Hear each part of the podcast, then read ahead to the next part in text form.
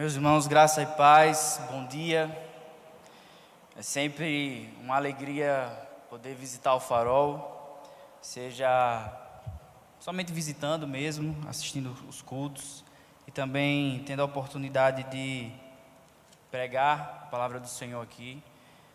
É sempre um, um desafio, né? A gente aqui de cima vê pessoas que marcam tanto a nossa, nossa caminhada às vezes é muito difícil segurar a emoção. Bem, como o pastor Felipe falou, esse é o último ano né, do seminário, na verdade até os últimos meses. E esses dias eu conversava com a minha sogra, dizendo que, devido à intensidade né, dos dias a dias, chegada do Levi, enfim, as obrigações lá na, lá na igreja que eu tenho a oportunidade de desenvolver meu ministério como seminarista, e esses dias, essas, essas duas últimas semanas foram semanas de prova lá no seminário. E aí veio a noção, né? Tá acabando. E confesso aos irmãos que traz uma um temor no coração, pois a gente sabe que o ministério não é fácil e somente o Senhor para para nos capacitar. Eu quero convidá-los a abrir suas Bíblias no Salmo de número 103. Esse será o salmo que nós iremos meditar nessa manhã.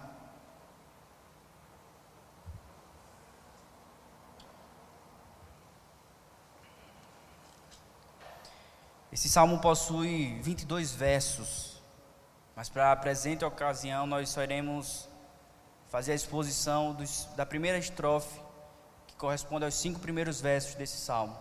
Então, nós só iremos ler dos versos de 1 a 5. Salmo de número 103, versos de 1 a 5. Escute com fé, escute com atenção a leitura da palavra do nosso Deus. Nos diz assim a palavra do Senhor. Salmo de Davi.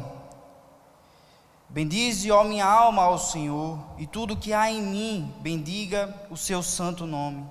Bendize a minha alma ao Senhor e não te esqueças de nenhum só de seus benefícios. Ele é quem perdoa todas as tuas iniquidades, quem sara todas as tuas enfermidades, quem da cova redime a tua vida e te coroa de graça e misericórdia, quem farta de bens a tua velhice, de sorte que a tua mocidade se renova como a da águia. Até aqui a leitura da palavra do Senhor. Vamos orar mais uma vez. Curva sua cabeça.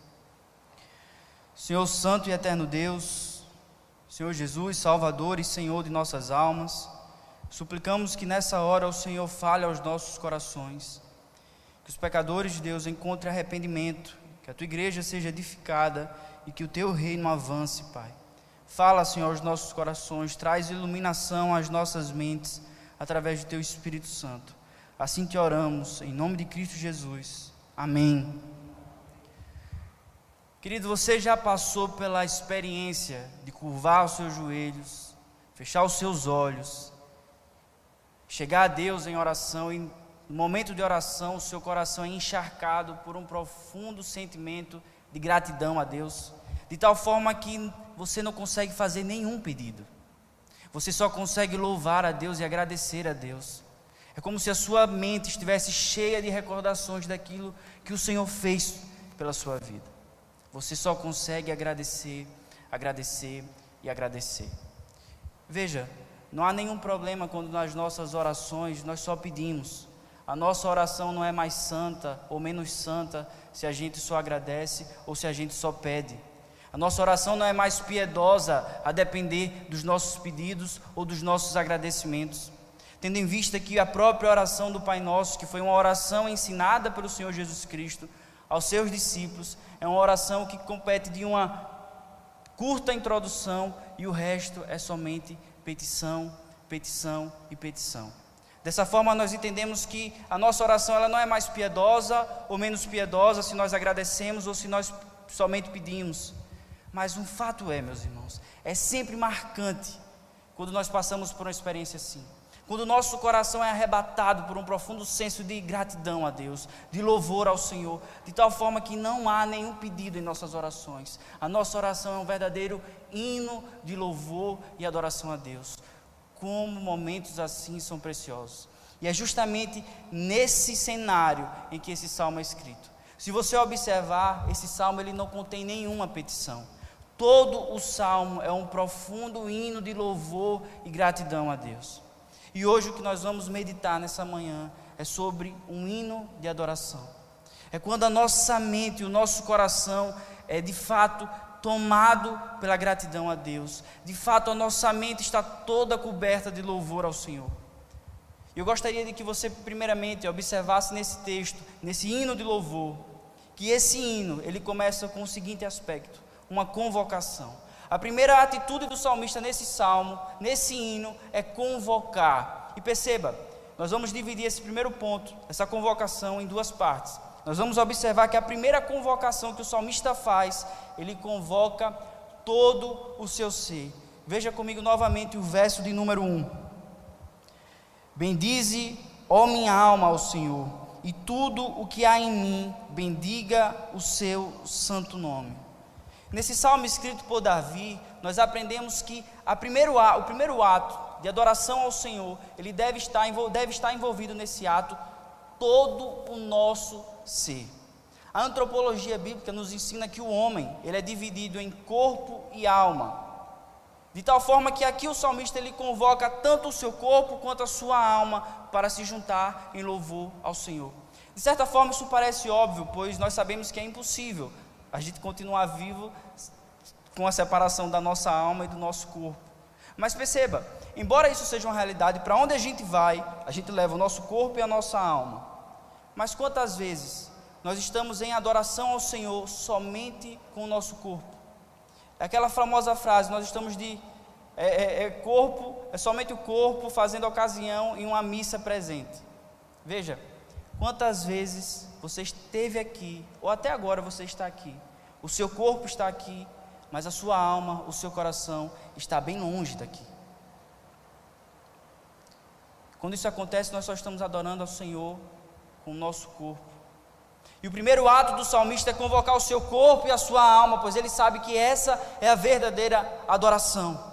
E nós precisamos entender, meus irmãos, que ao chegar ao culto, quando nós estamos saindo dos nossos lares, estamos dirigindo a igreja do Senhor, para adorar o Senhor, nós precisamos preparar o nosso corpo e a nossa mente. Mas quantas vezes o nosso foco é somente no nosso corpo, de tal forma que não há nenhuma diferença em ir ao shopping e à igreja, pois a única preocupação é a vestimenta. O salmista sabe que ele precisa do seu corpo, da sua alma, ele precisa de todo o seu ser se dirigindo ao Senhor em louvor, em adoração.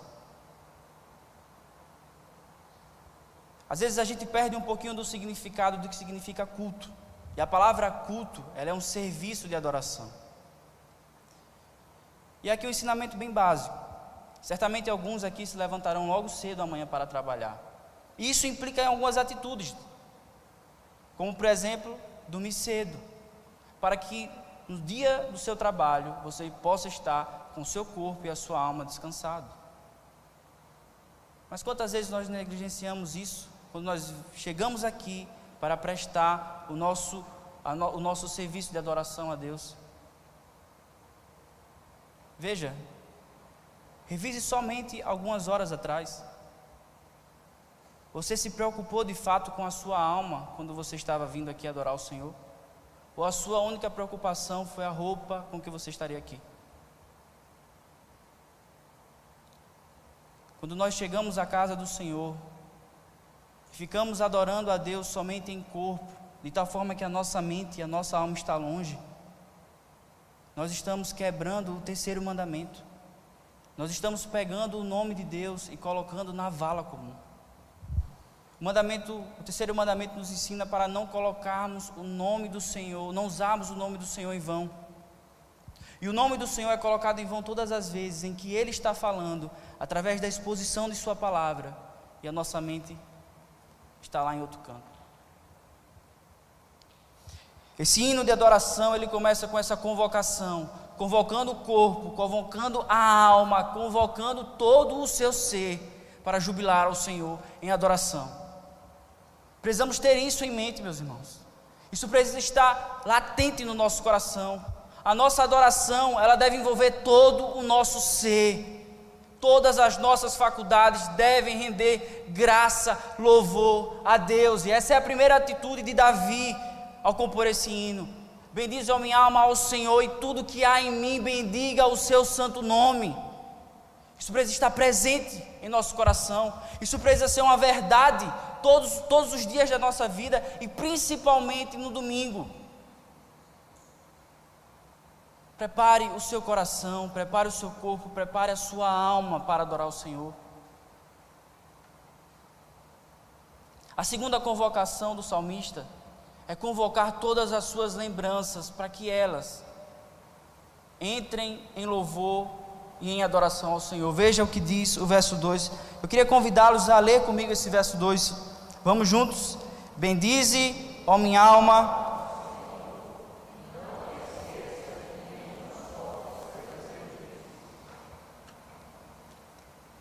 Durante a nossa liturgia, durante os momentos de louvor, nós cantamos um hino que é muito marcante. E que na prática talvez seja o hino mais difícil de, de colocarmos de fato no nosso dia a dia, que é o hino Conte as bênçãos. Conte as bênçãos, me diga quantas são, recebidas da divina mão, vem dizê-las todas de uma vez, e verás surpreso o quanto Deus já fez. Mas é interessante porque o Salmo 40, verso 5, nos diz o seguinte: São muitas, Senhor Deus meu, as maravilhas que tens operado, e também os teus desígnios para conosco. Não há ninguém que possa se igualar a ti. Eis, quiser anunciá-los e deles falar, mas são mais do que eu posso contar. Veja, nenhum de nós, nenhum de nós de fato conseguiríamos contar todas as bênçãos que o Senhor fez por nós. Pois é como contar a areia da praia, é impossível. Pois o Senhor encharcou a nossa vida de bênçãos. Mas como isso muitas vezes não se faz presente nos nossos dias, no nosso dia a dia? Pois é muito mais fácil a gente lembrar daquilo que não temos, ou da, do que daquilo que já recebemos do Senhor. O nosso coração é uma máquina de descontentamento. A gente valoriza demais aquilo que a gente não recebeu. A gente valoriza demais as nossas orações não, respond, não, não respondidas. Mas poucas vezes lembramos de tudo aquilo que o Senhor já fez.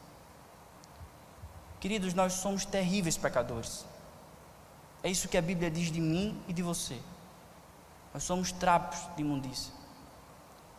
Nós somos pecadores que servem a um Deus três vezes santo. Você respira e você não merece nem o ar que você respira. O sol nos aquece e nós não merecemos isso.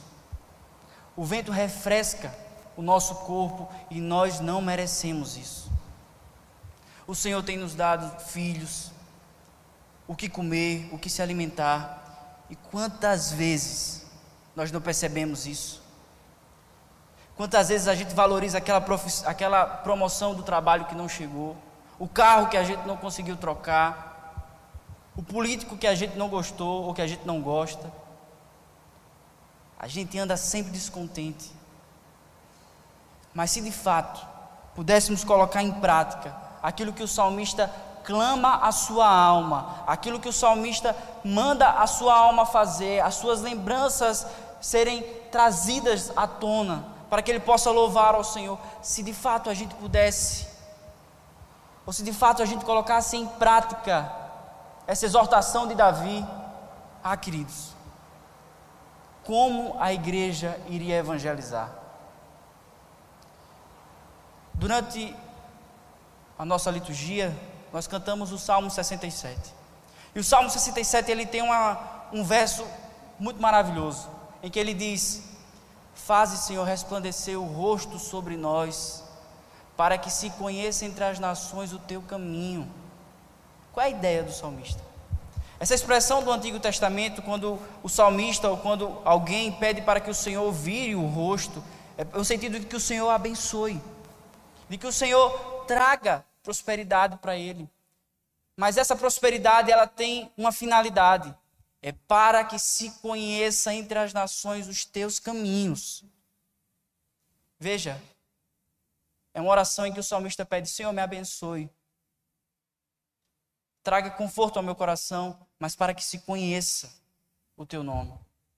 Porque, queridos, quanto mais o Senhor é adorado em nossa vida, quanto mais o nosso coração está cheio de gratidão a Deus, é impossível que não escorra dos nossos lábios a palavra do Senhor. É impossível que não saia pelos nossos poros o Evangelho.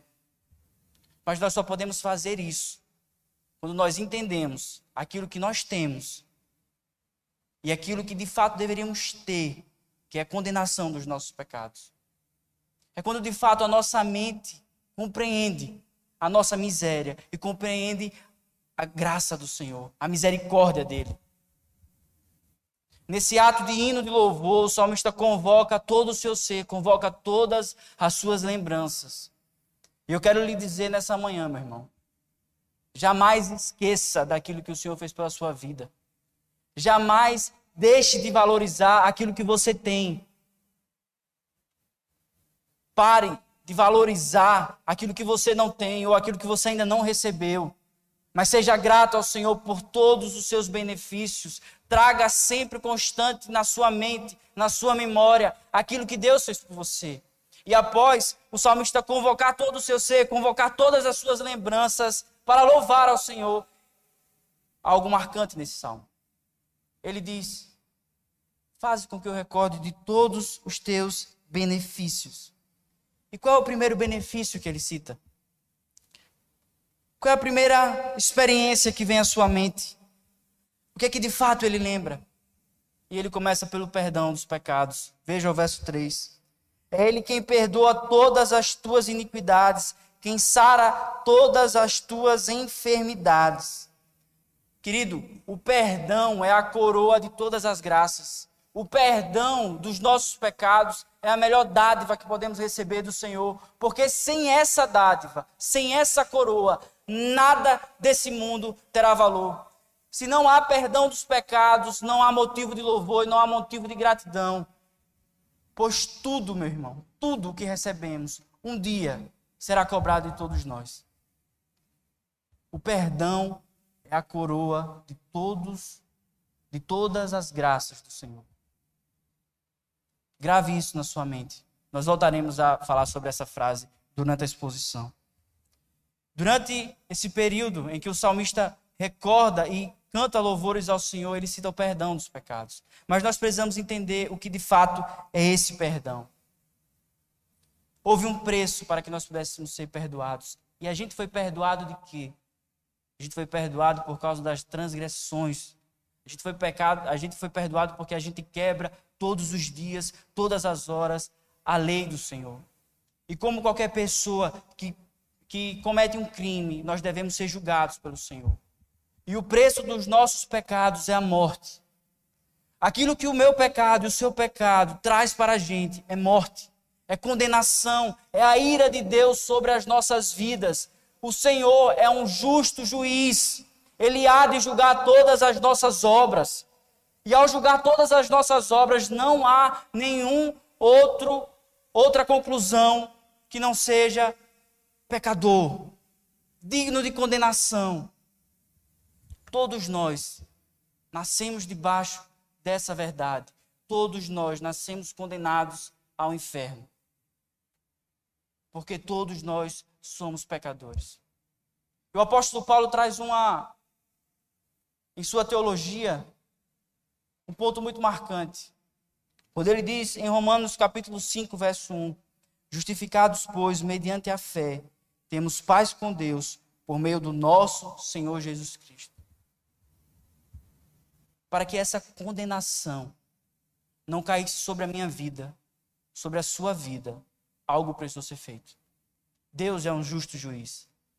E ele precisa, ele tem que dar a resposta aos nossos pecados.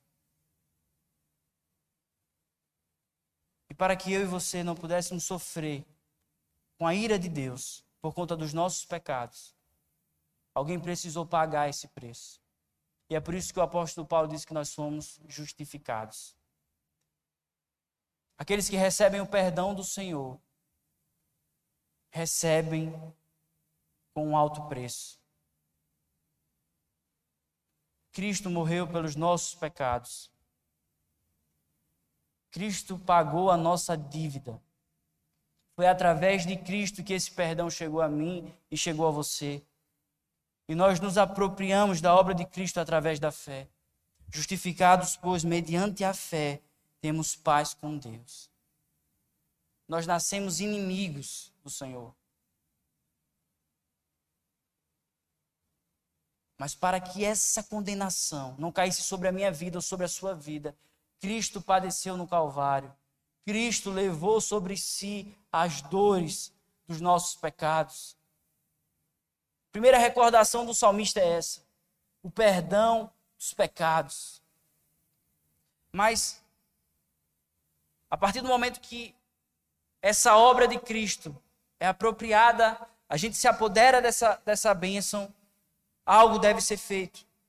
E ele continua dizendo: é Ele quem sara as nossas enfermidades. Veja, quando nós, quando o Senhor converte o nosso coração através do Espírito Santo, a nossa vida não acaba. E a gente sabe que no dia a dia a gente comete pecados e pecados e pecados. Quando o salmista fala da cura e que ele continua a limpar as nossas enfermidades, ele não está dizendo necessariamente da cura física.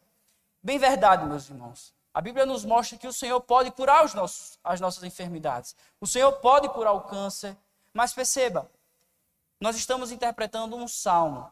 E na poesia hebraica existe um elemento que é muito marcante. Na poesia da nossa língua, por exemplo, são as rimas. Mas na poesia hebraica são as ideias em paralelo. É como se uma ideia trazesse sentido ou completasse o sentido do verso acima. Então, primeiro ele vai falar do perdão dos nossos pecados, e após isso ele vai falar sobre a consequência disso, que é uma vida de santidade.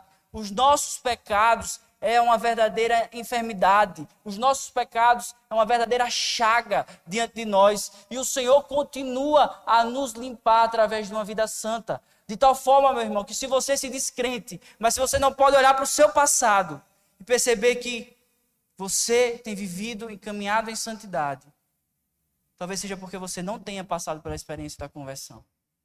Pois aqueles que de fato provaram do perdão dos pecados continuam dia a dia tendo as suas enfermidades curadas pelo Senhor. Quanto tempo você tem de crente? Será que você é a mesma pessoa do passado? Nós conhecemos a árvore pelo fruto. E o fruto da vida de um crente é uma vida de santidade. E o salmista sabe disso. Ao receber o perdão dos pecados, algo deve acontecer. E uma dessas é caminhar em santidade ao Senhor. Nós recebemos o perdão dos pecados, e quando nós recebemos o perdão dos pecados, o nosso futuro se torna um grande aliado para todos nós. Leia comigo o verso 4. É quem da cova redime a tua vida e te coroa de graça e misericórdia. Vamos juntos repetir esse verso? Quem da cova.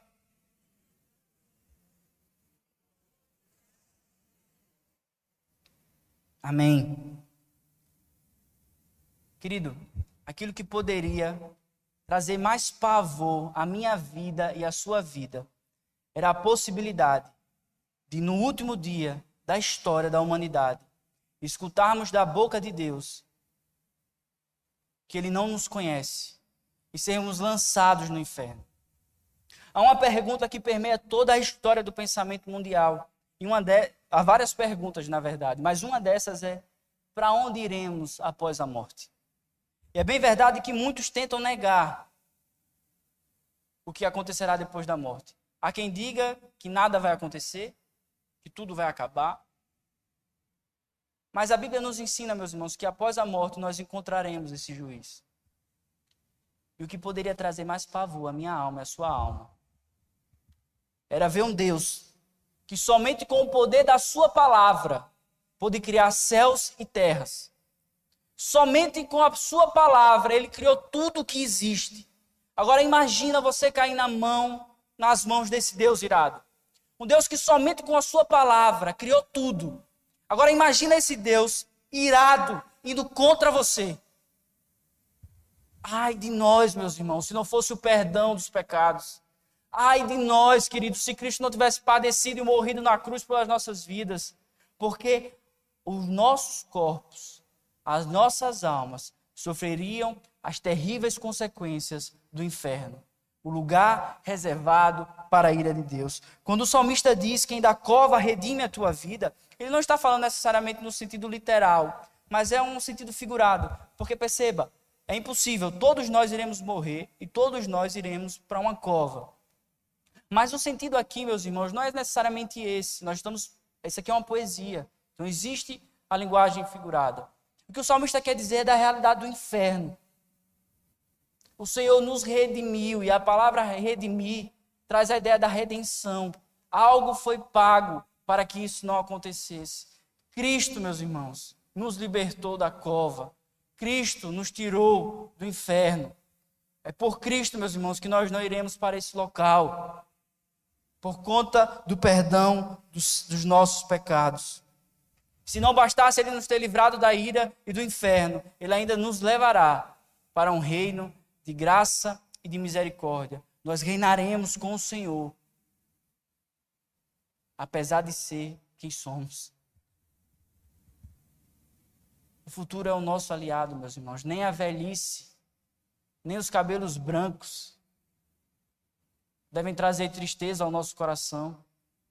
Pois para aqueles que estão no Senhor, o passar dos anos é uma verdadeira oportunidade de trazer juventude à alma. E o salmista ele fala isso usando uma linguagem, usando uma ilustração, trazendo a realidade da águia. A águia é um animal em que constantemente ela tem a renovação das suas penas. Então, por mais que os anos passem, ela sempre terá uma aparência de jovem, uma aparência, uma aparência jovem. A ideia aqui, meus irmãos, é falar da nossa vida espiritual. É que constantemente, apesar dos anos, o crente ele continua tendo o seu espírito renovado pelo Senhor. E o apóstolo Paulo ele sintetiza essa ideia quando ele diz em 2 Coríntios 4:16, por isso não desanimamos, pelo contrário, mesmo que o nosso exterior se desgaste, o nosso ser interior se renova dia a dia. Não deixe que os cabelos brancos te enganem. O Senhor está renovando todo o nosso ser. Não deixe que os cabelos brancos te enganem. O Senhor tem renovado, meu irmão, teu espírito. A velhice jamais vai ser um problema para um crente. Pois Cristo garantiu que o, o nosso amanhã será sempre um aliado das nossas vidas. E se ele é um aliado, é porque um dia nós recebemos o perdão do Senhor. Pois sem o perdão do Senhor, não há nenhum motivo para cantar louvores. Se nós não tivéssemos recebido o perdão do Senhor, toda a história da nossa vida seria cantada através de uma marcha fúnebre. Pois até um ano de vida que o Senhor nos concede, se esse ano de vida não é comemorado através do perdão do Senhor, esse mesmo ano de vida que o Senhor nos concede, um dia será usado contra nós. Pois Cristo irá mostrar que Ele deu diversos anos para que a gente pudesse se arrepender, para que a gente pudesse se render ao seu senhorio. Mas a dureza do nosso coração, o nosso coração rebelde, não se rende ao Senhor. Meus irmãos, até uma canção de parabéns, se não tem o perdão do Senhor, é uma marcha fúnebre. Porque no final das contas, até isso será usado contra nós no dia do juízo. Até os nossos filhos que são herança do Senhor. Tudo o Senhor tem nos dado para mostrar a sua graça e o seu perdão. Para mostrar que de fato nós precisamos e necessitamos desse perdão. E se não tem esse perdão na nossa vida, não há do que comemorar. Se não tem perdão, meus irmãos, aquilo que nos resta é o inferno.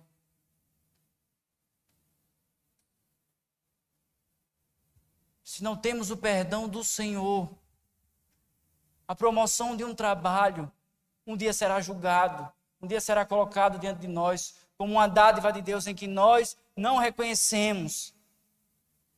Sem o perdão do Senhor não há hino de louvor, há somente clamor e choro pela condenação do inferno. É por isso, meus irmãos, que o perdão deve permear todas as nossas vidas. Se de fato a gente entende aquilo que a gente recebeu por graça do Senhor, é impossível o crente viver uma vida descontente. O Senhor garantiu o nosso futuro, meu irmão. Pare de sofrer com o amanhã. O Senhor já tornou que o meu futuro e o seu futuro é um futuro glorioso. Nós não podemos e não precisamos temer o amanhã. Cristo já resolveu tudo por nós. A cruz de Cristo, meu irmão, foi o que garantiu um futuro promissor para as nossas vidas. E que nenhuma, nada dessa vida, nada desse presente século aqui pode se comparar àquilo que há de ser revelado. Mas se não tem o perdão dos pecados, meu irmão, você que não se arrepende dos seus pecados, saiba que tudo aquilo que você tem será usado contra você no dia do juízo, pois tudo isso foi dádiva de Deus para que, ainda que tateando, cambaleando, você pudesse reconhecer a graça e a misericórdia dele. Então hoje, se arrependa, pois até o pouco que você tem será tirado. Se não tem perdão dos nossos pecados, não há motivo de louvor. Sem perdão, a nossa vida é uma marcha fúnebre. Sem perdão, a nossa vida é permeada por lágrimas e choro de desespero, porque um dia iremos ser lançados, iríamos ser lançados no inferno se não fosse o perdão de Cristo na cruz pelos nossos pecados. É por isso que o salmista diz: Bendize a minha alma ao Senhor e tudo que há em mim bendiga o seu santo nome. Bendize a minha alma ao Senhor e tudo que há em mim, e todas as minhas lembranças que tudo aquilo que eu tenho possa trazer a minha consciência de que tudo que eu tenho foi dado pelo Senhor e que nada disso valeria a pena se não fosse pelo perdão. No período de Moisés, antes do dilúvio, o Senhor permitiu 120 anos para que o povo pudesse se arrepender. E quantos anos o Senhor tem dado na sua vida para que você possa se arrepender dos seus pecados? Sem perdão, meus irmãos, não há do que louvar. Eu queria encerrar esse momento trazendo três lições para as nossas vidas. A primeira é para você, meu irmão, que é pai. Do que adianta você investir tanto na vida social do seu filho? Correr atrás de tantas coisas para o seu filho e no final das contas você não fazer nada pela vida espiritual dele. A maior bênção que você, que um pai pode dar ao filho, é aquilo que uma Bíblia aberta pode oferecer. É aquilo que o Evangelho pode fazer nas suas vidas. Pois nada valerá para o seu filho ganhar todos, todas as dádivas desse mundo e no final das contas perecer no inferno, do que vale a qualquer homem que está aqui ganhar o mundo inteiro e por inteiro perder a sua alma. Invista na vida do seu filho, mas sobretudo, invista na vida espiritual dele. Sem o perdão dos nossos pecados, ai de nós. Segundo, existe um dado alarmante, publicado pela Organização Mundial de Saúde, que revela que quase que 10% da população do nosso país vive em crise de ansiedade. E esse reflexo da nossa sociedade, ele também reflete a realidade da igreja. Nós temos crentes que sofrem diariamente com ansiedade. O excesso do futuro. Pensando demais no amanhã. Eu quero dizer para você, meu irmão, Cristo já garantiu o teu futuro. Para que tanto temor do amanhã? Para que tanto desespero sobre o que vai acontecer? O amanhã pertence ao Senhor. Cristo já garantiu, meu irmão. Aquilo que pior poderia acontecer às nossas vidas era o inferno. E se Cristo resolveu isso por nós, o que ele não irá resolver. Pare de se preocupar com amanhã, querido. No dia que a ansiedade bater no seu coração, lembre-se daquilo que Cristo fez no Calvário pela sua vida. Ele garantiu, meu irmão, que o nosso futuro é o nosso aliado e nada pode roubar essa verdade dos nossos corações. Não há quem tire de suas mãos as nossas vidas. Nem a morte, nem os principados desse mundo, nada pode nos separar de Cristo Jesus e daquilo que ele conquistou na cruz pelas nossas vidas. Então, deixe de se preocupar com amanhã e renda louvores ao Senhor, pois aquilo que ele fez por você e por mim na cruz já garantiu que o futuro é o nosso aliado. E a última lição é para você, meu irmão, que ainda não se arrependeu dos seus pecados. É para você que ainda não se rendeu a Cristo Jesus. Hoje ele te dá mais uma oportunidade de você quebrar o seu coração e se render a ele. Caso contrário, até esse dia será usado para que a sua boca se cale e diante de Cristo você não vai poder argumentar nada. Pois Ele te deu anos, te deu o sol, te deu a lua, te deu o vento, te deu tudo o que você tem para que você pudesse entender que você necessita do perdão dos seus pecados. Então hoje, se renda a Cristo. Não espere para amanhã. Pois caso contrário, até no dia do seu aniversário, quando todos estiverem cantando parabéns, lembre-se de que aquele parabéns, sem o perdão dos pecados, ele é na verdade uma marcha fúnebre. Que Cristo continue, meus irmãos, a encorajar o nosso coração. E que eu e você possamos ser eternamente gratos por aquilo que Ele tem feito em nossas vidas. Que bênção, meus irmãos, poder gozar do perdão dos pecados. Que bênção saber que o nosso amanhã já está garantido, porque Cristo na cruz garantiu que o meu futuro e o seu futuro é um futuro glorioso para a honra e para a glória de Deus Pai. Deus abençoe, meus irmãos.